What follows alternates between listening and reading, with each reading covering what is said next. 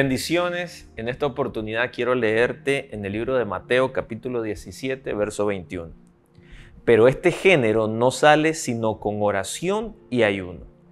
Lo que está sucediendo en este momento de la historia es que los discípulos no pudieron sanar a un muchacho que era lunático.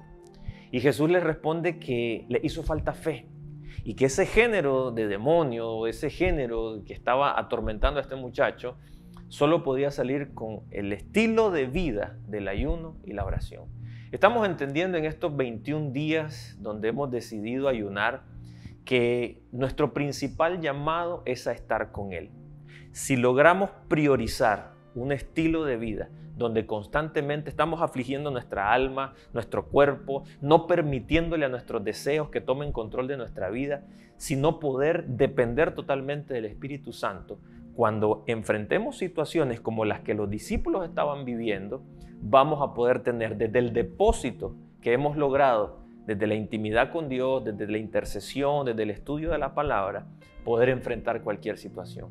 La verdad es que los problemas no avisan, la verdad es que las situaciones adversas no nos envían un mensaje para que estemos listos con anticipación, sino más bien es Cristo mismo quien nos dice que estemos preparados para toda buena obra, que estemos atentos y cuando desarrollamos eh, este estilo de vida de la oración y del ayuno, vamos a poder desarrollar nuestros sentidos espirituales, vamos a poder estar más atentos a lo que sucede y también conectarnos con la necesidad de otro.